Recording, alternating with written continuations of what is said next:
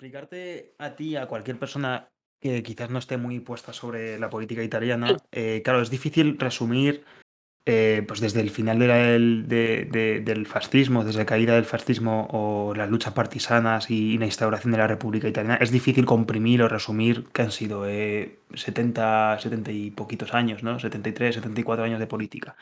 Pero sí que hay un, un- un punto que es importante retrotraerse, que son los años 90, finales de los 80, principios de los 90, que es lo que se conoce como el tránsito de la primera a, la segunda república, ¿no? Que no está, no estará así, porque ahora, ahora sí que entramos un poco más en detalle. No, fue una transición de un sistema republicano a otro, de un sistema político a otro, sino que fue un poco pues, eh, un elemento gato pardiano, ¿no? Vamos a sustituir eh, partidos políticos por otros, pero al final, en última instancia, la, la- forma de funcionar, eh, las dinámicas y el sistema político eh, permaneció inmutable, ¿no? Em, lo que es interesante ver en los años 90 es que lo que se llevaba arrastrando en las últimas décadas, ¿no? En, pues desde los años 50 hasta, hasta los 90, em, fue la, yuxtaposición o, ¿no? O, o, mm, o- tres elementos que se, que se superpusieron. Que uno, uno de ellos fue claramente eh, la falta de alternancia. Hay que entender que es muy difícil entender con los ojos actuales eh, lo que supone estar 40 años gobernando por el mismo partido. Es, es bastante difícil entenderlo, ¿no? Sobre todo desde una óptica turnista como es la, la española, ¿no? De bipartidismo. De hecho, si me. Sí, per- perdona, ¿eh? Eh, Dani, que te, no. que te corte. Eh, de hecho, como os comentaba antes, que no, no- no tengo mucha idea, yo todo lo que sé, en plan un poquito así de culturilla general, lo he aprendido muchas veces por las películas. Y resulta que hay una de Sorrentino, yo esto sí que. mm, Yo creo que la gente que, que nos esté escuchando sí que podría sí que podría aprender un poco con la película de Paolo Sorrentino, eh, Il Divo, que habla un poco de Andreotti, de la democracia cristiana. No sé si, Mm. eh, si la habéis visto. Sí, hombre, claro, claro. Vale. Y digo la verdad que es es un clásico absoluto. Bueno, Sorrentino además, la verdad que es un- una persona que tiene una capacidad de, de reflejar y de representar a la sociedad italiana que es estupenda. Desde, yo que sé, la, de, la decadencia de, la, de las élites romanas en la gran belleza hasta Berlusconi en Loro o, eh, vamos, hasta la democracia cristiana con la figura de Andreotti, que es una figura muy, muy importante durante toda la, durante toda la Primera República. Andreotti es una, un político de estos duraderos, que vivimos ahora mismo unos tiempos donde es muy raro que, vamos, donde se amortiza bastante rápido a los políticos, y sin embargo Andreotti es una persona que él está presente ya con la democracia cristiana en los primeros gobiernos, en los años 40, y que dura hasta los años 90. O sea, de hecho, hay muchos personajes de la Primera República, vamos, desde sus fundadores de Gasperi, Togliatti, hasta personajes como Berlinguer, muy conocido en España, Rico Berlinguer, por su papel en el eurocomunismo. Pero quizás si tuviéramos que decir una persona Andreotti. que representara la Primera República, esa persona sería sin duda Giulio Andreotti, sin duda alguna. Claro, porque además Andreotti refleja muy bien esto que comentaba antes, ¿no? El- la falta de, de- de alternativa o la falta de, de alternancia política. Porque con la instauración de la República eh, Italiana lo que se da es la instauración de, un, un, bibloquismo que es muy, muy, muy, muy interesante y curioso porque lo que representa en, digamos, en última instancia es quién está dentro y quién está fuera, quién controla el gobierno nacional y quién siempre y sistemáticamente, elección tras elección, se queda fuera, ¿no? Eh, quien se queda dentro es básicamente la democracia cristiana, que es la que gobierna primero, con, primero de forma solitaria, luego con apoyos puntuales de liberales, radicales, luego ya incorporando en los años 80 al Partido Socialista, y luego están los que se quedan fuera, que principalmente es el, Partido Comunista Italiano, el PC, que es lo que siempre se comenta, ¿no? el, el más grande partido comunista occidental, etcétera, y también el movimiento social italiano que, bueno, aquí Jaime seguramente puede comentar y extender más, pero es básicamente eh, lo- la, permutación o, la derivación ¿no? de, lo que supuso la, República de Saló o, el régimen musoliniano de, los últimos compases de la Segunda Guerra Mundial. ¿no? Son sus sucesores, los herederos, y que claramente lo decían, aunque fuesen con subterfugios y, con- y no de forma explícita. Entonces, este, este, este bibloquismo, este, este, este, este sistema articulado en dos polos, los que están dentro y los que están fuera, son los que caracterizan los 40 años de Primera República y que luego en los años 90, ahora lo hablamos un poco más en, en extensión, se superpone con la corrupción, que la gente sabía que había corrupción en Italia, pero no sabía hasta qué punto había esa corrupción, hasta, hasta qué niveles eh, eh, estaban manchados los políticos y, el sistema político en general. Y luego también con un problema de, mafia, que aunque siempre existió la, mafia, no fue hasta los años 90 cuando se, cuando se coincidió con estos dos otros, otros elementos, cuando la gente se enteró de, bueno, es que aquí hay un problema de estatal. O sea, es que, es que el Estado italiano no llega a ciertas capas o a, cierta, a ciertos territorios donde es, el propio Estado es la mafia, ¿no? Entonces, estos tres elementos coinciden en, el, en un periodo de tiempo muy corto, entre el 92, 93 y el 94. Eh, estalla todo y es cuando hablamos del tránsito de la primera a la segunda, a la segunda república. Justamente es em, lo que estábamos hablando antes también, la, la, serie esta que decíamos, eh, eh, exactamente no sé si se llama en español 1992, 1993. vale, es esto, ¿no? para quien nos escuche, pues esto también es una serie que la podréis ver, eh, 1992, 1993 y 1994, que cuenta, bueno, estos años en, en la política italiana y que, y que tanto a Jaime como a Daniel les, gusta mucho. Si me dejáis, eh, vamos a hacer una pequeña introducción, una pequeña presentación porque ya llevamos unos minutos y para quien nos esté escuchando dirá, ¿qué, dónde me he metido? Pues buenas tardes o buenos días, depende a qué hora del día nos escuchéis, claro. Eh, bueno, este es el primer podcast de, la editorial Apostrof. Quizá algunos ya nos conozcáis por nuestros libros, espero que los hayáis leído, eh, o quizá también los hayáis podido ver en algún directo en Twitch. Pues hoy estamos hablando con Daniel Guisado y con Jaime Bordel, politólogos y escritores, eh, van a publicar un libro, estamos haciendo ahora una campaña de Berkami, os animamos también a que participéis. Eh, el libro se llama Salvini Meloni, cómo la derecha radical conquistó la política italiana. Bueno, em, estábamos hablando eh, de, esos, del paso de la primera a la, a la, Segunda República Italiana. Nos hemos quedado, no sé si queréis hablar de, de Tangentopoli o no, queréis explicar un poco qué, pasó. Sí, hombre, sin duda. Tangentopoli, Tangentopoli es un, un hecho, vamos, que que marca completamente la política italiana. De hecho, la política italiana, tal y como la conocemos hoy, es consecuencia de, consecuencia de lo que ocurre en Tangentopoli. Además es que supone un cambio de... Bueno, en, primer lugar, eh, Tangentopoli es como se conoce periodísticamente al fenómeno de corrupción que se da en Italia en los años 90, en el que se destapan una serie de casos de corrupción relacionado con sobornos a figuras muy importantes de los principales partidos políticos y que da lugar a que desaparezcan dos de los partidos más importantes de la, de la Primera República Italiana, que son la democracia cristiana y el Partido Socialista Italiano. Este, para que entendamos la, la, magnitud de este, de, este, de este hecho, hay que tener en cuenta que la democracia cristiana, como comentábamos antes, gobierna ininterrumpidamente desde los años 40 hasta los años 90. Pasa por, pasa por distintas fases, pasa por distintas fases, por fases de alianza con el Partido Socialista, con fases por las que gobierna en solitario, luego por una está a punto de llegar a un compromiso con el Partido Comunista que al final no se lleva a cabo en los años 70 y luego en los 80 se lleva a cabo lo que se conoce como el pentapartito, que es un gobierno muy amplio que incluye al Partido Socialista y una serie de partidos minoritarios como el Partido Socialdemócrata o, los partidos, o el Partido Radical, y hasta que llega a los años 90, donde se destapa esta trama que, vamos, supone un cambio, un cambio tremendo porque supone hacer tabula rasa del, del sistema político que había gobernado Italia durante los últimos 50 años. Claro, y, yo por, añadir un, par de, cositas más, em, hay que ponerse en, la perspectiva de, un italiano una italiana eh, promedio, digamos, de, la época, cuando casos de soborno, pues de, vez en cuando aparecían en la prensa, ¿no? en, los medios de comunicación. Lo que ocurre es que Tangentopoli, que es la expresión que se utiliza para designar a este sistema ¿no? de, corrupteras, em, y, por otra parte, manipulite, que las manos limpias es el macroproceso más, más judicial, ¿no? De, o sea, uno, es más eh, mediático, político, si se quiere decir, ¿no? Eh, eh Tangentopoli, y luego otro es eh, manipulite, que es la, lo que es como se designa este macroproceso judicial. Hay que entender que de repente los italianos en el 92, 93 empieza a ver que este macroproceso de Milán principalmente empieza a destapar casos de corrupción de, presidentes de la República, de, antiguos primeros ministros o ¿no? Eh, actuales primeros ministros, eh, corrupciones y casos de corrupción que lo que demuestran es que la, em, la corrupción no es una, una, cuestión de ramas, de manzanas podridas, de casos aislados, sino que la corrupción se ha instalado como un sistema de gobierno, como un sistema político. O sea, para, para, entender, digamos, la magnitud de, de Manipulite y, y, por qué las consecuencias son tan grandes, ¿no?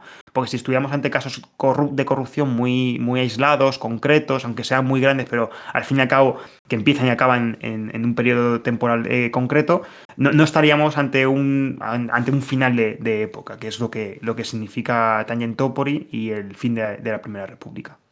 Y además es que, claro, hay que... Ay, hay perdona. Que... Nada, no te preocupes. Perdona, y Jaime, además es continúa. que que además que, claro, hay que tener en cuenta también que Italia durante toda la Primera República es el país de los partidos de masas. Es decir, estos partidos políticos, la democracia cristiana y el Partido Comunista Italiano, son los partidos de masas por excelencia. Son partidos que tienen una presencia muy fuerte en el mundo sindical, en el mundo editorial, que cuentan con periódicos que son leídos por muchísima gente. Es decir, que son partidos que están muy, muy muy enraizados en la muy enraizados en la sociedad en la sociedad italiana. Es decir que no son unos partidos a los que simplemente se acude a votar un día eh, y no se vuelve a acordar uno del partido hasta hasta años más tarde. No no no no no. Sino que son partidos que están muy presentes en la vida diaria de mucha gente que contribuyen a construir identidades y con lo cual claro el, la desaparición de la, la, cuando este sistema se cuando este sistema se viene abajo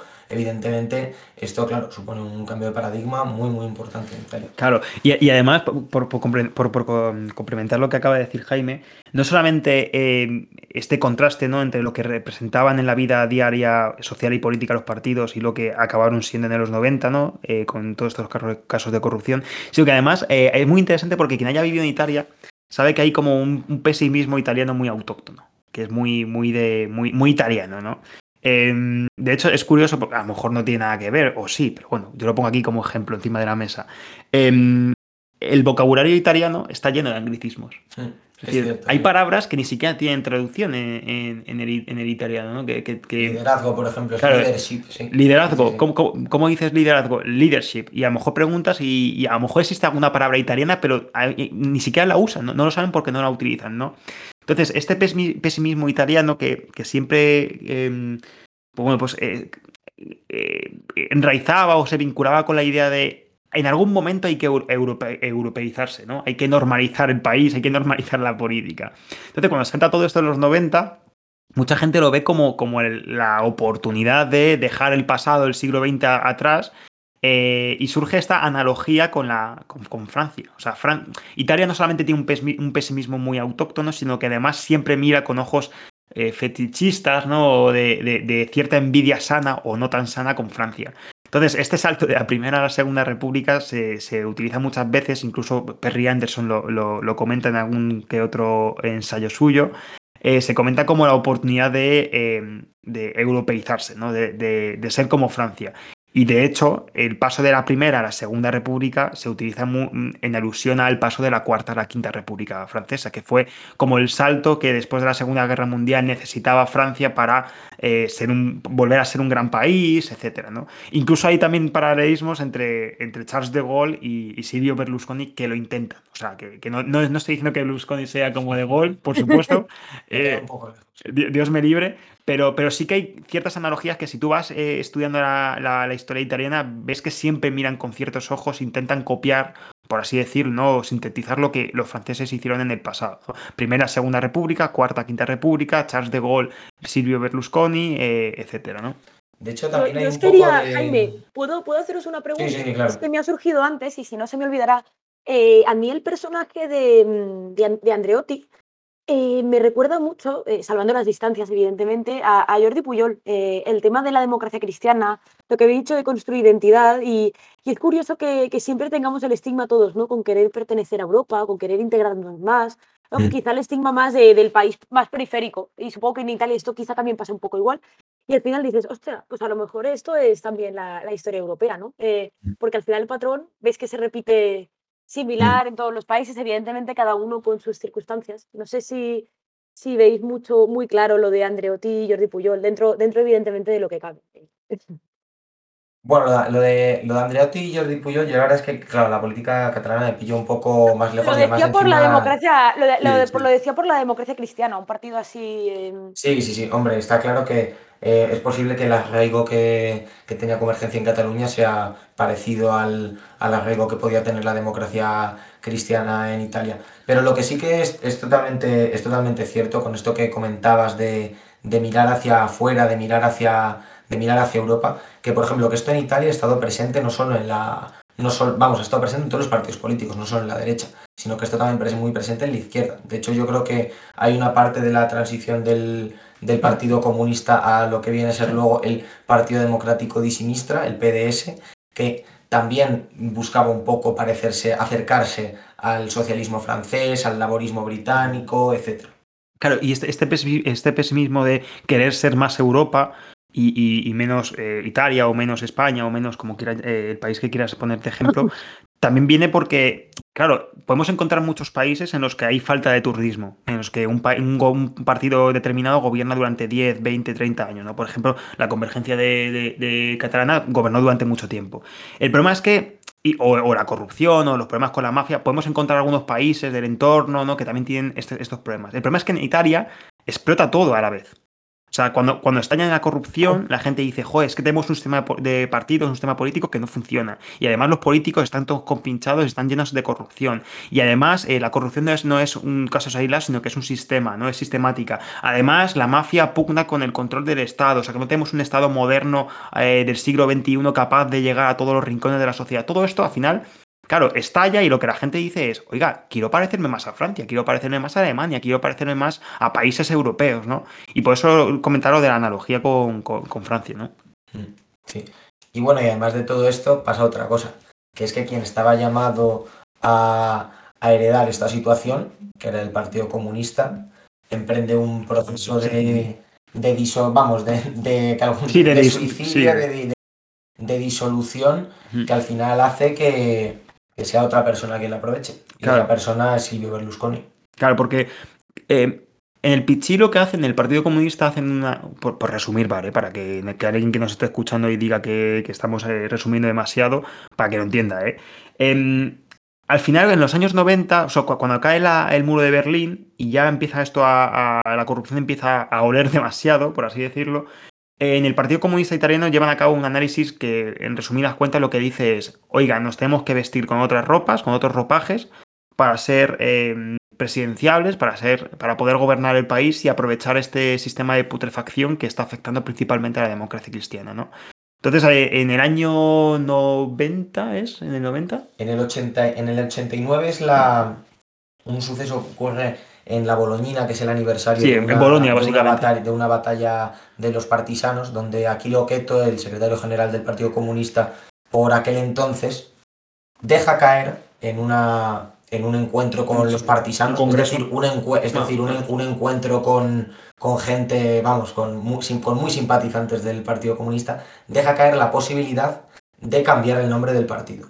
Vale. Esto es todavía el año, esto es todavía el año 89 y a partir de este momento, los acontecimientos empezarán a ir mucho más deprisa con la caída de, la Unión Soviética, etcétera, etcétera. Y en el año 91 es cuando tiene lugar este, este congreso donde efectivamente se aprueba que el Partido Comunista Italiano deje de llamarse Partido Comunista Italiano y pase a llamarse Partido Democrático de Sinistra. El PDS. Claro, de hecho es muy, es muy simbólico que los símbolos no desaparecen.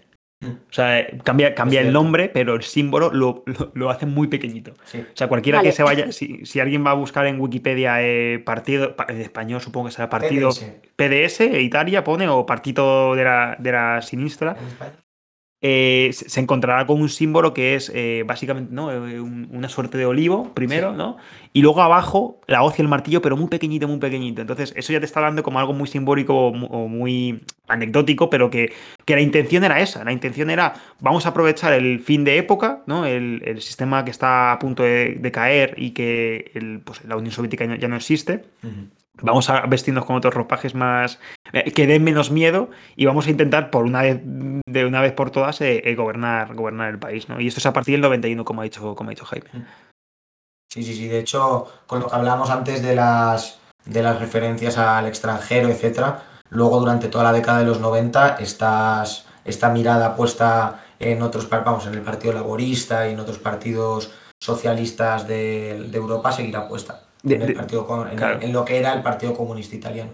Aunque no le fue muy bien. Claro, exactamente. Lo que ocurre es que el PDS básicamente traiciona a su militancia, a sus orígenes, para ganar el país.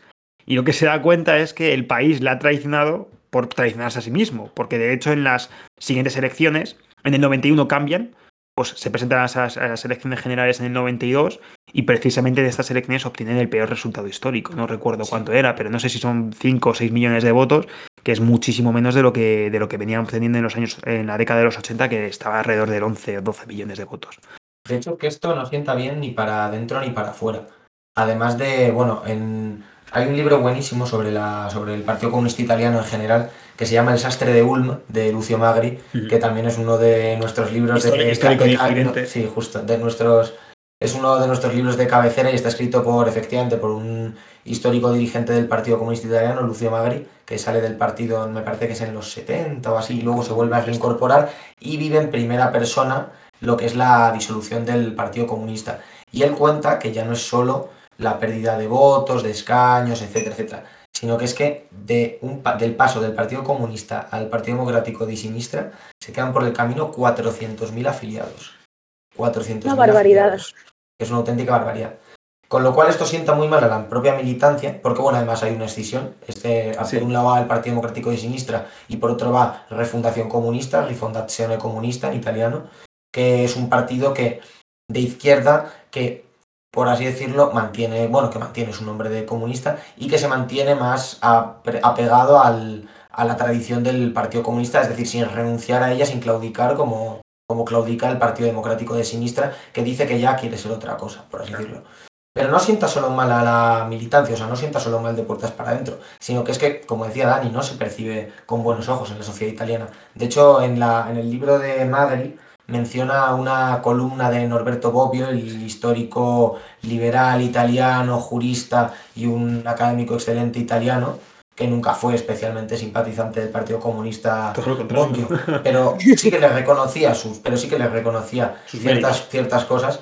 Y escribió una columna, me parece, no me acuerdo si en el estampo o en algún periódico que cita Magri en, en, este libro, en el Sastre de Ulm, que hablaba que no sabía muy bien qué estaba haciendo el Partido Comunista Italiano y que no sabía si cuáles eran verdaderamente los objetivos que tenía mm. y a costa de qué estaba renunciando a, bueno, su tradición política e histórica. Claro, porque date cuenta que em, a pesar de que eh, todos estos casos de corrupción no, no, mancharan directamente al Partido Comunista y ellos cambiaran de nombre para aprovechar esto, ¿no? Decir, bueno, ya que todos nuestros adversarios políticos están, están hasta el cuello de corrupción, vamos a cambiarnos lo que aquello que creemos que es un lastre y no es un, elemento positivo, que es la palabra comunista, vamos a cambiarlo, vamos a ser un poquito más, eh, eh, bueno, vamos a intentar normalizarnos y ganar.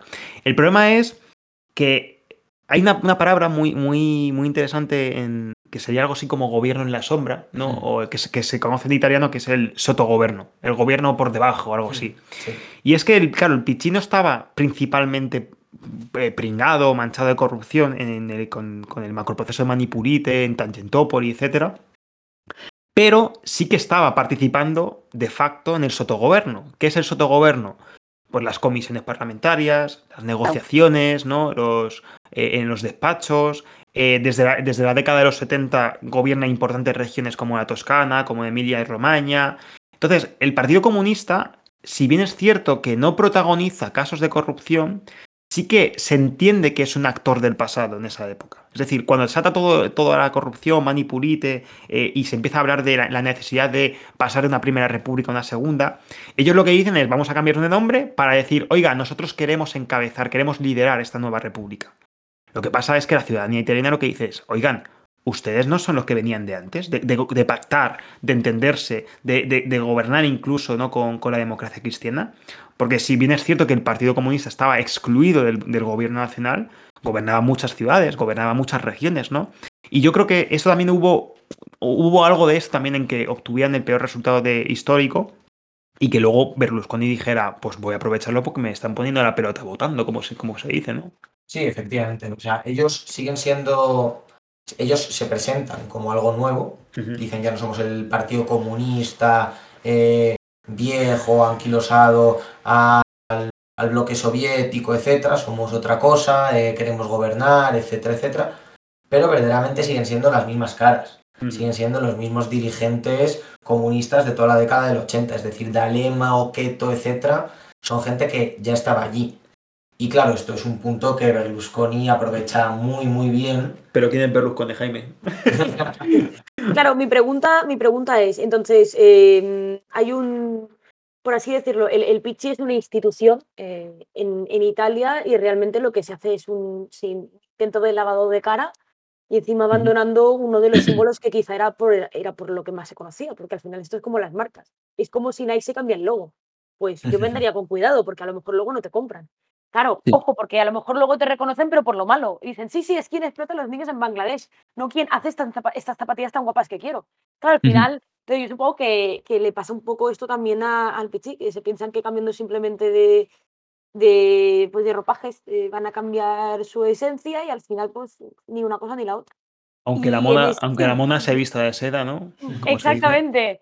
Y claro, y entonces en esas aparece, como estáis diciendo, ¿no? Y ahí aparece Silvio, el, Silvio para los amigos. Silvio, yo, yo decía que Silvio es como vida y obra de, de Silvio, porque parece este, no sé, es como. Mm, es un. No sé si decirle un showman, pero es un señor que a mí me, siempre me ha causado una sensación de simpatía y de odio al mismo tiempo, y es extraño. No sé qué nos podéis contar de Silvio. Eh, para alguien que no conociese a, a, a Berlusconi, ¿qué, ¿qué diríais? Pues hay, dos, hay, hay, dos Berlusconis. Está el Berlusconi Berlusconi, que es el más político, y luego está Silvio. que además eh, hemos, hablado, hemos hablado antes de, de Sorrentino, ¿no? Estábamos hablando antes de, Sorrentino con su película sobre Andreotti. Bueno, pues Sorrentino también tiene otras, eh, otras dos, dos, películas, porque es una película doble, es una parte 1, parte 2. Que yo, nosotros recomendamos ver la versión italiana y no, la internacional porque se recortó una hora, una hora y media. Se las dos en una. Claro, donde. yo la busqué también las dos separadas. Sí, pues, pues eh, mucho más recomendable las dos porque la internacional que está cortada se deja muchas cosas por el camino. Y ahí es donde se puede ver el Silvio, ¿no? El más, el más, el más personaje y el más también, el más. Sí. El que despierta cierta. Cierta simpatía. Sí, yo creo que al final Patricia lo ha, descrito muy bien. Porque es que verdaderamente es una, lo mismo que hay otros políticos que, que no, que no caen bien, es que Berlusconi es una persona que, a pesar de todo, tiene una, tiene una simpatía y es Triste, simpatía triste, ¿no? Sí, es... sí, sí, sí, Y como ese punto canallita, que a veces con algunas cosas es muy lamentable, pues por ejemplo, es una persona que es muy machista. El trato a la mujer, por supuesto. Trata a las mujeres siempre de una manera asquerosa, pero a pesar de todo, es una persona que, que tiene pues ese talante que en un momento hay que reconocerlo que conquistó a la sociedad italiana. Sí. O sea, él cuando llega en los años 90, Silvio Berlusconi se presenta como un representante de la Italia, de la Italia alegre, por así decirlo, y de hecho basa toda su campaña en oponerse a los comunistas grises, y tristes, que son representantes de lo viejo, y él en lo que llama la discesa, la en campo, que es como la bajar al césped, bajar al terreno de juego, una metáfora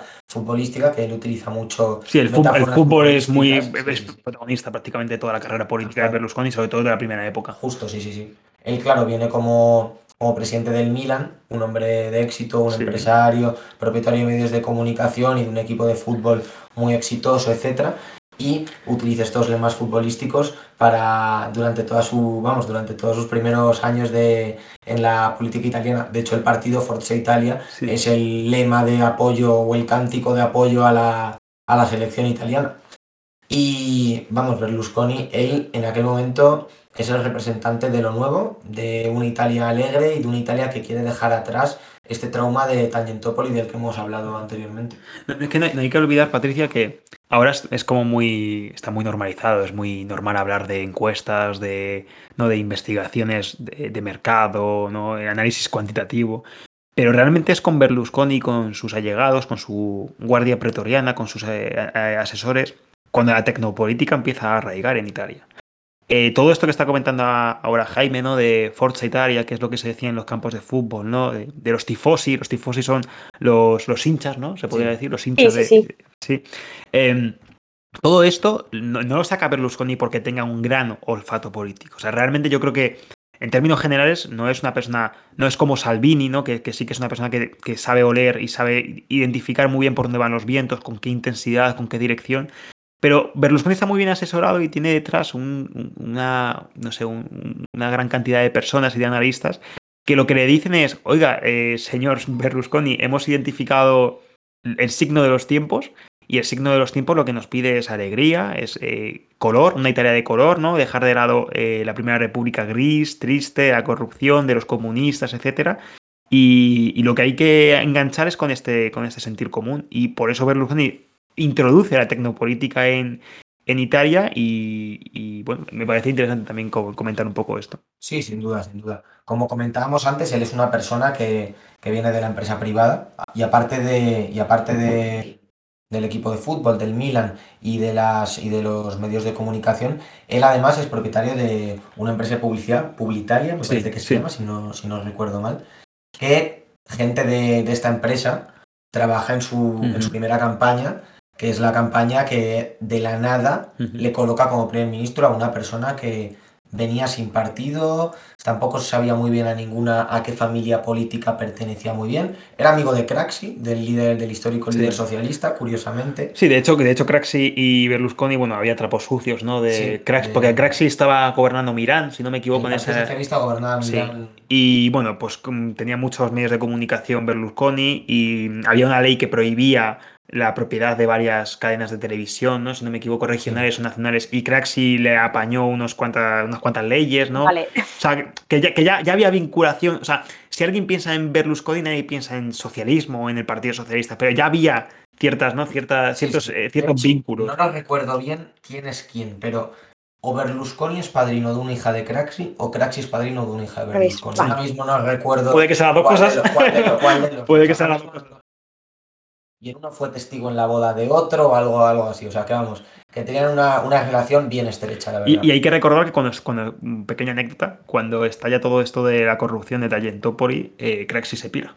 Sí, efectivamente. Se marca un Juan Carlos. Craxi, de hecho, muere en Túnez. Sí. Porque él se, se, exilia a Túnez, bueno, se exilia, sí, bueno, sí, se exilia. Para que nos hagamos una idea, la, claro, la justicia, para que nos hagamos una idea de, del nivel de corrupción en el que estaban metidos algunos, que no, que se fueron del país y que dijeron, yo no aquí no vuelvo porque como vuelvan eh, estoy en el, en la cárcel no, sí, estoy sí. hasta arriba de pleitos todo lo que me queda de vida. Sí, y bueno, además en el en el caso del primer Berlusconi, además, porque nosotros a Berlusconi siempre, vamos, le asociamos porque, bueno, verdaderamente es lo que es como un político de derechas. Uh -huh. Pero sin embargo, hay un, hay, una, hay un cambio del Berlusconi de, de, los años 90 al Berlusconi de entrado los 2000, etc. Y de hecho, el primer Berlusconi. Ah, si te, si te parece, ahora, ahora hablamos de ello, porque claro, eh, hemos dicho que tenían un, una ingente cantidad de datos y de analistas detrás, que por cierto se ve muy bien en la serie. En, sí, eso es cierto. En 1992, en la, en la, me parece que en la última temporada, que es ya cuando definitivamente sale Forza Italia, que por cierto, en, en esta serie, en un capítulo dado, eh, aparecen los técnicos, los analistas, y le dicen a Berlusconi, oiga, hemos, hemos hecho pruebas distintas con, con distintos nombres para su plataforma, para su partido empresa, eh, y hemos visto que, que, Forza Italia es lo que la gente asocia con la ilusión, lo que más consenso genera, o sea que, que parece una pequeña anécdota y quizás hay algo de ciencia ficción o de, o de relato, sí, sí. pero que esto pasó realmente, ¿no? Que a lo mejor la conversación no se llevó a cabo ahí, pero esto pasó. Justo, sí. Pero a pesar de los técnicos, Berlusconi, claro, necesitaba algo material en lo que apoyarse para, para llegar a, a, ser primer ministro. Efectivamente, efectivamente, efectivamente. Y de hecho, Berlusconi en, en las, elecciones, en las elecciones que en las elecciones que gana, él decide apoyarse en dos partidos, que son el, lo que era el Movimiento Social Italiano, que pasó a llamarse después Alianza Nacional, y en la Lega Nord de Humberto Bossi, para gobernar. Lo cual supone un cambio de paradigma total, porque supone verdaderamente la normalización del claro, posfascismo y de bueno, la extrema derecha etnoregionalista de, de la Lega Nord en la política italiana esta, estos, quita la careta, partidos, ¿no? estos partidos habían sido... Claro, claro, sí, sí, sí, sí, sí. O sea, él verdaderamente necesita, o sea, él sabe que, que, hay, que hay un hueco y como, como, iba, como iba diciendo antes, él el primer hueco que intenta ocupar es el hueco de lo que era el pentapartito. El pentapartito es el gobierno que tiene en los años 80 la democracia cristiana, junto con el Partido Socialista y otros partidos menores, como el Partido Radical, el Partido Socialdemócrata, etc. Y él es el hueco, el espacio que intenta ocupar. Pero él sabe que ese espacio, que electoralmente en los años 80 era como un 80%, él sabe que todo ese espacio no va a ser suyo, porque de hecho hay una parte del mundo democristiano que no, que, al que no le, a la que no le gusta absolutamente nada Silvio Berlusconi. La iglesia. Vale. Efectivamente. Vale, efectivamente. O sea, Y- po- ponemos en el lugar de la iglesia eh, de- del Papa, ¿no? De, la corte de, Papa, eh, del Papa de Roma y, y de la iglesia eh, romana, eh, cuando de repente ve que hay un hombre que pretende gobernar el país y que es un hombre pues, con características libertinas, ¿no? Pasionales. yo creo que todos conocemos la. Claro, exactamente. No hace falta- claro, exactamente. Yo creo que simplemente hace falta pues, imaginarse qué es lo que se lo que salía en la televisión de, en las televisiones de Silvio Berlusconi, ¿no? Sí. pues mujeres cortas de, de- de- de ropa, bailando, con mucho... cor- Claro, y de repente la iglesia italiana se ve, la iglesia romana, ¿no? Se ve con, con que, que puede, que puede gobernar este hombre y, y levanta muchas Y sospechas. también, en el, y también ya no solo en la, en la iglesia como en institucional, sino en el propio votante democristiano. O sea, Claro. Berlusconi es consciente de que él va a conseguir una parte de ese espacio, pero que no va a conseguir todo ese espacio. Y sabe que para ganar, el, que para ganar las elecciones necesita algo más. Y entonces se apoyan estos dos partidos porque geográficamente uno le da el sur, que es Alianza, bueno, el Movimiento Social Italiano, Alianza Nacional, Los herederos directos o casi, indirect, casi directos de- Del del fascismo. ¿no? efectivamente. Y el, en el norte, la Lega North, la Lega North de Umberto Bossi. Claro, porque, em, claro, mucha gente lo que podría identificar rápidamente es, bueno, pues eh, la, la corrupción acaba con la democracia cristiana y aparece un hombre que se llama Silvio Berlusconi y lo que quiere es ser la democracia cristiana. ¿no? Mucha gente podría intentar identificar Forza Italia como heredera de la democracia cristiana. Lo que ocurre es que Berlusconi surge como forma de ser padre fundador de la, una nueva, de la nueva república, busca el claro objetivo de sustituir a, la democracia cristiana, pero no quiere ser, porque no puede ser la democracia cristiana, ¿no? Y, y lo que digo, precisamente, es- esto se ve en que eh, Berlusconi levanta el recero de una parte muy, pero que muy importante de, de la iglesia italiana, y que, como dice Jaime, eh, tú puedes tener muchos recursos, mucha gente detrás, mucho dinero, pero al final lo que necesitas es eh, plataformas que te aterricen, ¿no? Que te aterricen el mensaje, que te aterricen la, eh, tu propia plataforma, tu propio partido. Y es cuando tiene que echar mano de los herederos de- del fascismo, de los neofascistas, posfascistas, como queramos entenderlo, y de, y de una y de, un, de un partido que ahora si queréis entramos un poquito más de lleno en ello y explicamos qué es y qué representó, de un partido que era relativamente nuevo, surge en los años 80, finales de los, de los 80, que lo que dice es, oiga, eh, este país no funciona, no nos, no nos gusta cómo Roma está llevando a cabo las cosas y lo que queremos es pirarnos de aquí, ¿no? Que es el norte de, Italia, que es lo que se conoce como la, la Padania, que es la Lega Nord. Entonces apoyan estos dos partidos porque necesita de estos dos partidos. O sea, porque tú puedes crear una plataforma y puedes hacer mucho marketing digital o mucho, eh, mu- mucha comunicación política, pero necesitas a- enraizar ¿no? con, con la población. Y por eso necesita y normaliza a, estos dos, a estas dos opciones políticas. Sí. Esto además es un proceso que evidentemente no se toma de, de un día para otro y a modo, de, a modo de prueba hay un punto muy importante que son las elecciones regionales de Sí. 1993 en Italia, que son un año antes de las elecciones de 1994, las elecciones generales. Y las municipales, ¿no? Sí, elecciones regionales y municipales, efectivamente, de 1993. Aquí todavía Berlusconi no ha llevado a cabo esta disesa en campo, él no, no se... Se, puede- se rumoreaba un poco, pero él no todavía no, no se ha presentado. Lo estaban tentando ya, pero él no. Bueno, se, se hacía querer. Y él implícitamente da... Bueno, no sé hasta qué punto implícita... Yo creo que le preguntan, yo creo que le preguntan en alguna ocasión de, oiga, y Berlus- eh, señor Berlusconi, ¿a quién va, a quién apoyaría usted o aquí, o, o con quién va a estas elecciones regionales y municipales? ¿no? Y él da su apoyo tanto al movimiento social italiano, que aquí todavía mantiene las siglas de movimiento social italiano, y a la liga. Ujú. De hecho, en- son unas elecciones que las elecciones municipales en Italia, eh, que bueno, están teniendo ahora mismo lugar en Roma, eh, tienen dos vueltas las elecciones municipales en, en Italia, y en la segunda vuelta ganaron en Roma y en Nápoles candidatos de la izquierda, pero los candidatos del movimiento social italiano, que como hemos dicho tiene más fuerza en el sur del país, pasaron a la segunda vuelta y obtuvieron nada menos que un 47% en Roma, obtuvo Gianfranco Fini, que luego, vamos, el que sería, el que era por aquel entonces y sería hasta bien entrados los 2000 el líder de la extrema derecha italiana, y en Nápoles, Alessandra Mussolini, que el apellido yo creo que ya da un poco. No los vínculos sí, familiares, sí, no sí, sé, sí. se pueden ver claramente. Por eso, por eso, hacía, por eso hacíamos un Claro. poco la, la mención también con las elecciones de Roma de ahora, en las que una- Impresionante, o sea, otra, otra descendiente de Il Duce Sí, o sea, o sea, no, no-. Claro, o sea, no, no es, no, no quiero sonar cuñado repitiendo la misma frase, pero esto de Gramsci, ¿no? De entre, entre un nuevo mundo y otro, y, no, entre un mundo que se está acabando y otro que está surgiendo, es cuando, cuando parece que pueden aparecer los monstruos. Pues hay que situarse ahí, en ese interregno, ¿no? Entre, Sí, efectivamente. entre lo, lo viejo y lo, y lo, y lo nuevo, es cuando, en este año, justo en el, en el 92, 93, es cuando estas elecciones tienen lugar y opciones tan, eh, que, que hubieran parecido tan marcianas unos años antes, una década o, o cinco años antes, como opciones eh, neofascistas y, y opciones eh, independentistas, ¿no? O, o si queremos llamar así, etnoregionalistas, que es la, la de. Ganor, es cuando se hacen con el poder de. cuando casi se hacen con el poder de importantes ciudades y de importantes regiones. O sea que, que esto ya nos está dando una, nos está dando una pista de, de la crisis sistémica que se vivió en Italia en ese momento, cuando la gente no sabía ni qué iba a pasar, ni quién se iba a presentar, ni quién iba a ganar, ¿no? Que, que cuando a lo mejor hace unos años estaba claro que en Roma podía ganar y, e iba a ganar la, la izquierda o en Nápoles, eh, tuvo lugar esto que acaba de comentar, esto tanto que acaban de comentar, que acaba de comentar Jaime, ¿no? Sí, efectivamente. Además es que encima lo del, lo del interreño es que es clave completamente, porque verdaderamente son las, son las primeras elecciones en las que la democracia cristiana se viene abajo completamente.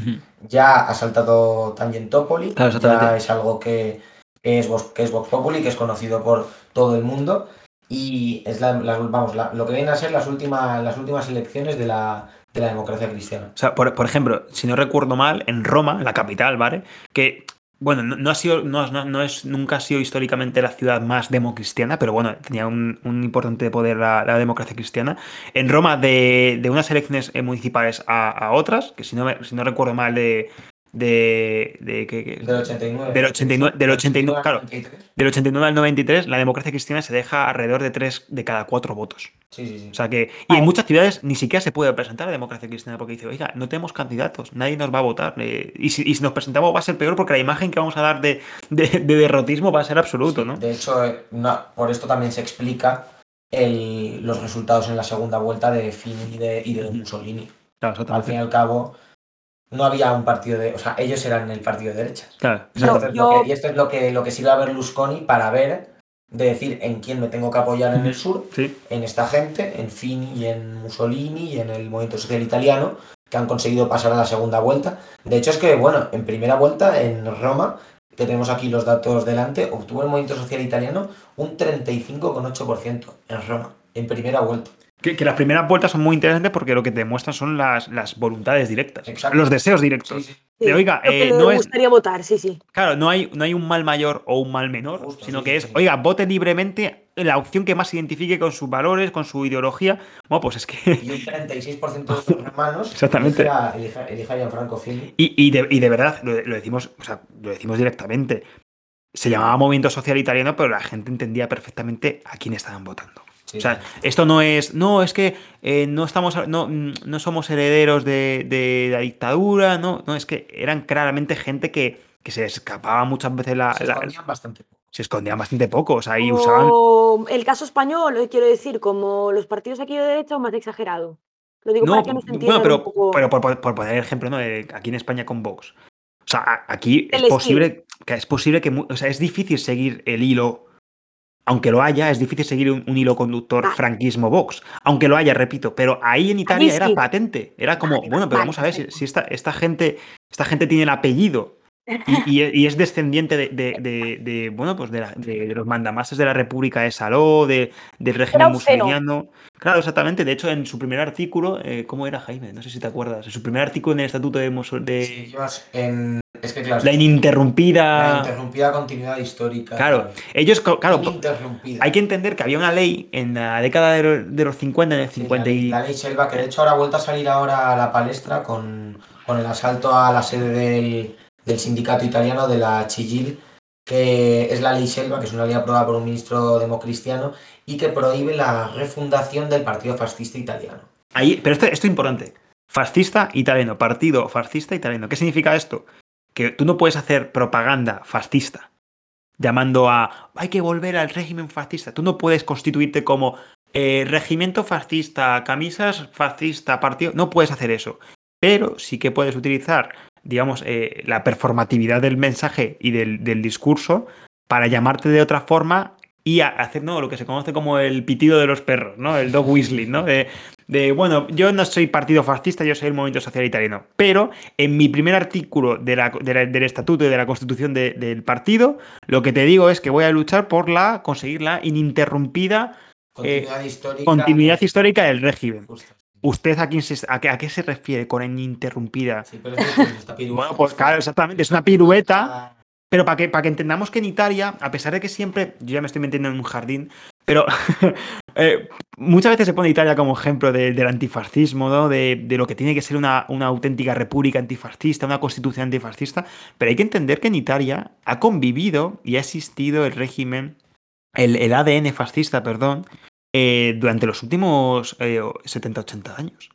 El movimiento social italiano, luego Alianza Nacional y ahora Fratelli Italia, eh, ha existido siempre. Se funda en el año 46. Exactamente.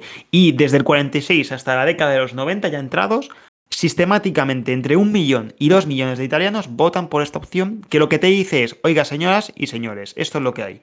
Si les gusta, me pueden votar, pero ya saben a quién están votando. Esto se mantiene durante toda la República antifascista italiana, ¿no? Sí, sí. De hecho, Giorgio Almirante, funda, uno de los fundadores y líder histórico del movimiento social italiano, él directamente fue ministro de, pues, o secretario de Estado, ya no lo recuerdo, de Cultura Popular durante la República de Saló, claro, que, para que, que, es el régimen de, de, ocupación nazifascista que hay en Italia del año 43 hasta la liberación. Pues este, este, este, este personajes como, como, almirante fueron diputados y senadores sí. durante toda la Primera República y, y, y, algunos lo son todavía, ¿no? En la Segunda República. Principalmente. Sí, dime, dime, dime. No, que simplemente quería deciros una cosa que, claro, por lo que por lo que vais contando, al final eh, lo que es un quiebre sistemático de, de, de, la, de, la, de los partidos institucionalizados, digámoslo así, en Italia. Y entonces, eh, lo digo para hacer un poco de resumen, para que no, no se nos pierda la gente que, que, nos está escuchando. Entonces, bueno, como que cambia el tablero de juego, es como los mismos actores o, o, o cosas parecidas, porque al final la gente pues, no dejan de haber derechas e izquierdas, ¿no? y nacionalismo de, de, mucho tipo, pero como que se reparten las cartas otra vez y aquello que había sido la centralidad política, que era la democracia cristiana, y valores eh, que quizá los podríamos llamar del capitalismo social, por ponerlos, o el, el pacto de posguerra, se rompen totalmente. Entonces aquí se abre otra vez, a pesar de que hubiese fascistas, como estáis diciendo, o eh, que habían sido abiertamente fascistas, en la Primera República no tenían el mando o el control del país, como quizá uh -huh. lo podrían tener más adelante o sí, sí, sí, quitándose la careta totalmente. Es decir, ya no soy como un actor dentro del juego, sino como quizá el principal actor.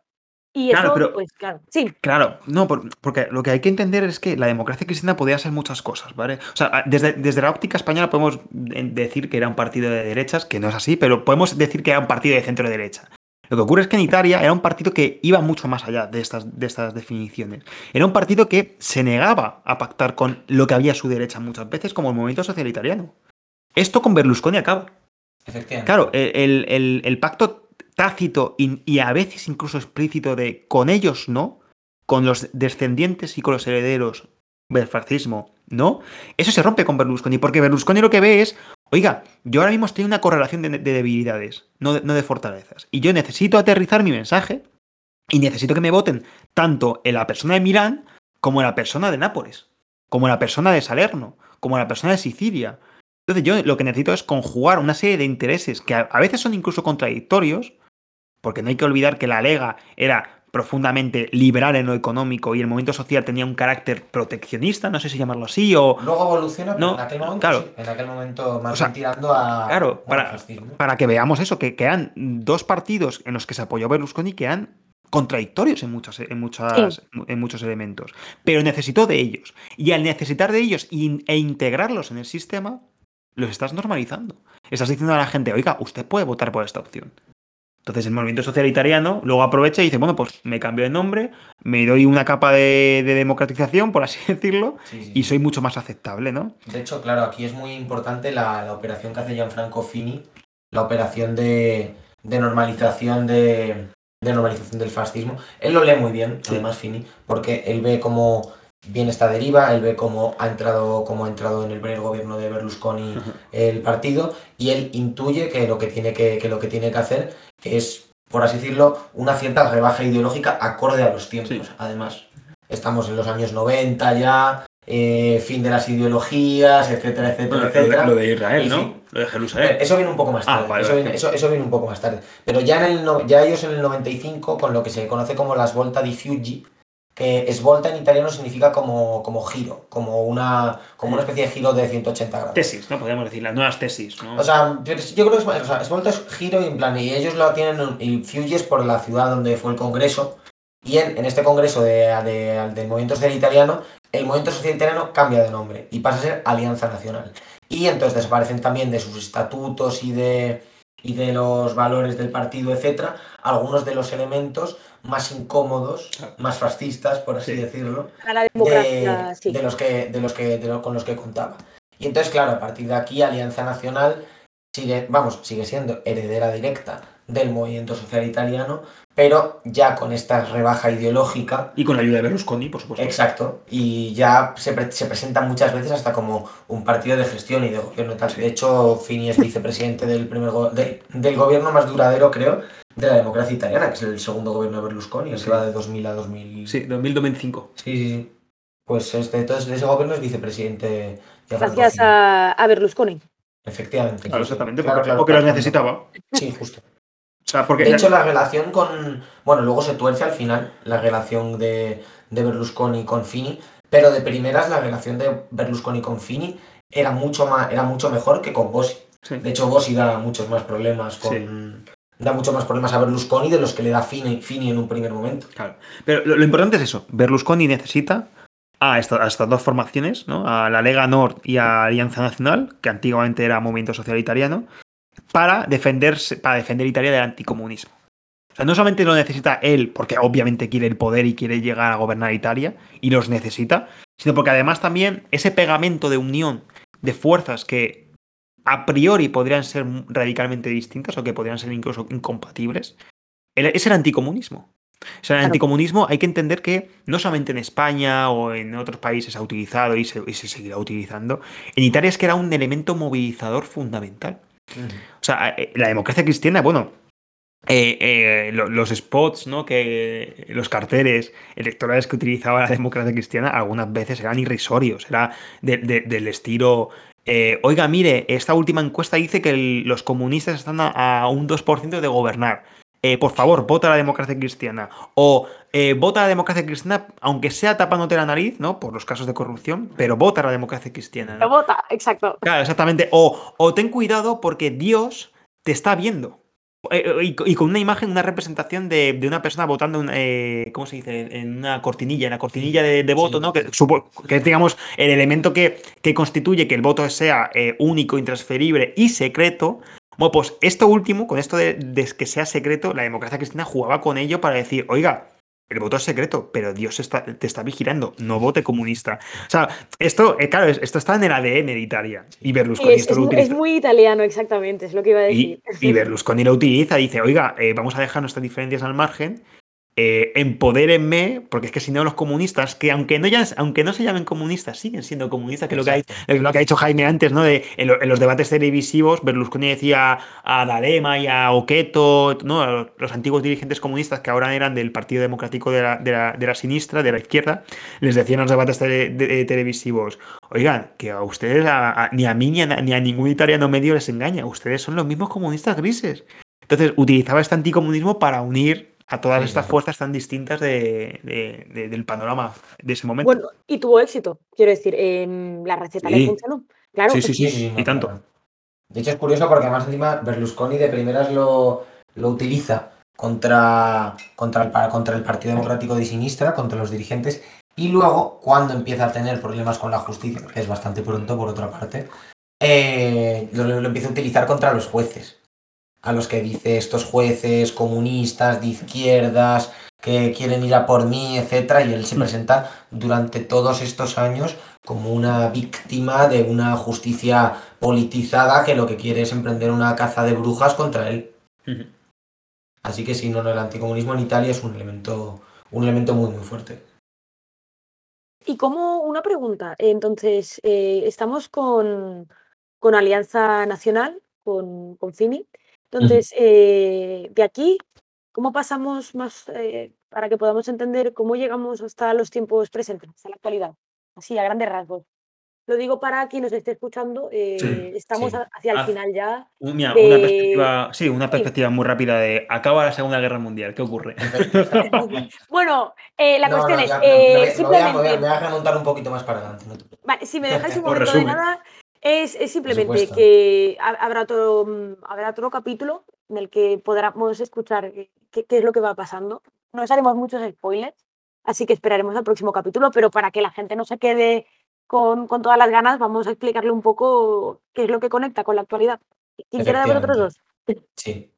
Bueno, pues como, como decíamos, como comentaba antes, Alianza, el, el movimiento social italiano en el año 95 se transforma en Alianza Nacional, que es este partido que es heredero directo del movimiento social italiano y que tiene, bueno, lleva a cabo una cierta rebaja ideológica de estos elementos más, más fascistas, más incómodos para él, en este congreso en el año 95.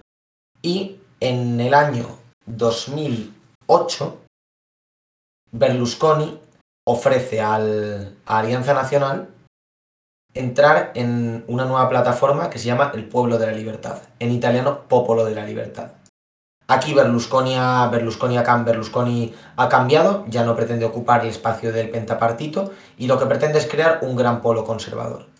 Porque enfrente ya no tiene al Partido Democrático de Sinistra, ya tiene al Partido Democrático, a secas, el actual Partido Democrático italiano, que es una mezcla entre las facciones más moderadas del Partido Democrático de Sinistra y los católicos progresistas, que iban por separado durante los 90. Entonces, como ya tiene, en vez de a dos partidos, tiene a uno enfrente, a un gran partido de centro izquierda, un gran partido plataforma que pretende agrupar desde los católicos progresistas hasta los socialdemócratas, él entiende que para ser competitivo electoralmente tiene que crear un gran partido conservador. Y este partido conservador, como con la Lega sabe que es imposible, porque la autonomía de la Lega no se compra por nada del mundo, se le ofrece a Gianfranco Fini y se le ofrece a Alianza Nacional. Y con ciertas reticencias del propio Fini y de muchos sectores, Alianza Nacional acepta. Acepta entrar y entonces en aquel momento, en 2008, Alianza Nacional deja de existir y existe el Popolo de la Libertad.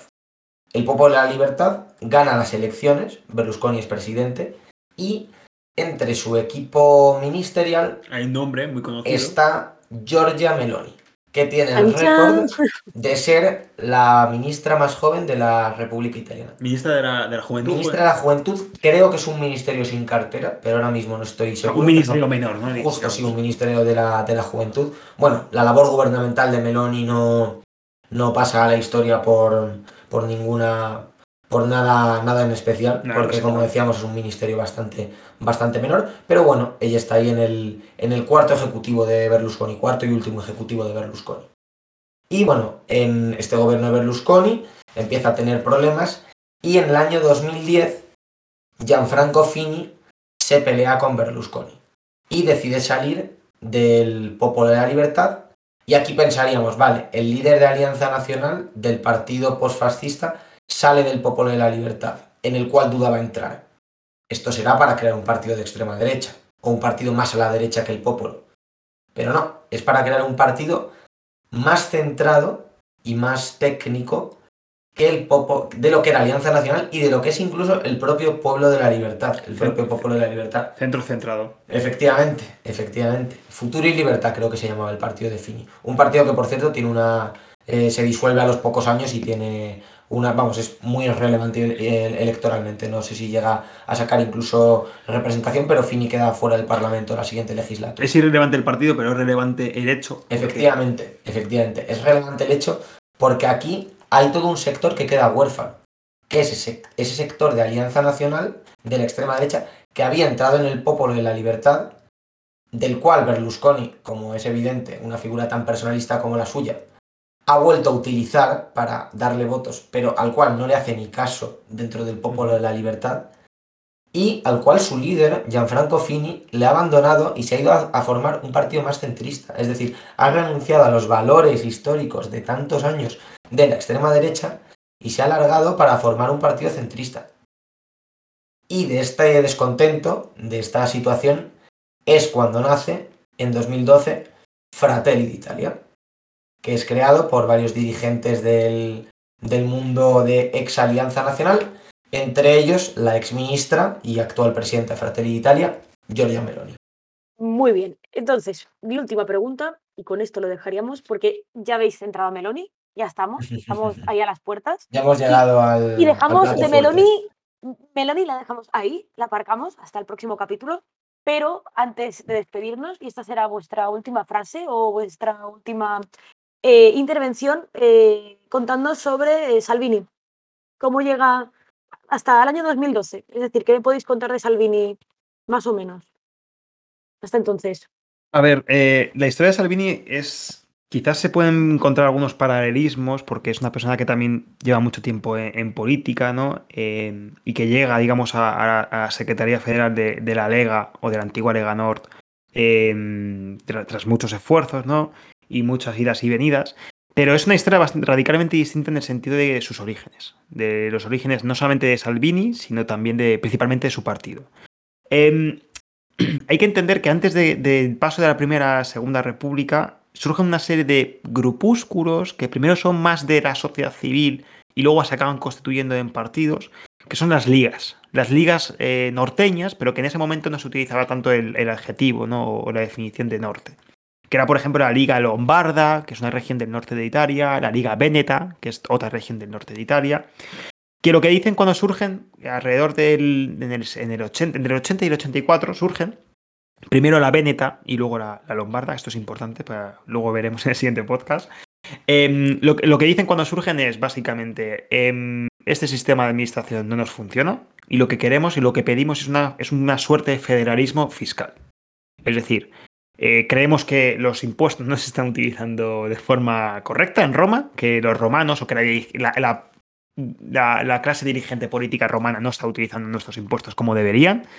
Eh, ya aquí empieza a surgir un poco el, debate mm, xenófobo ¿no? con el sur de Italia.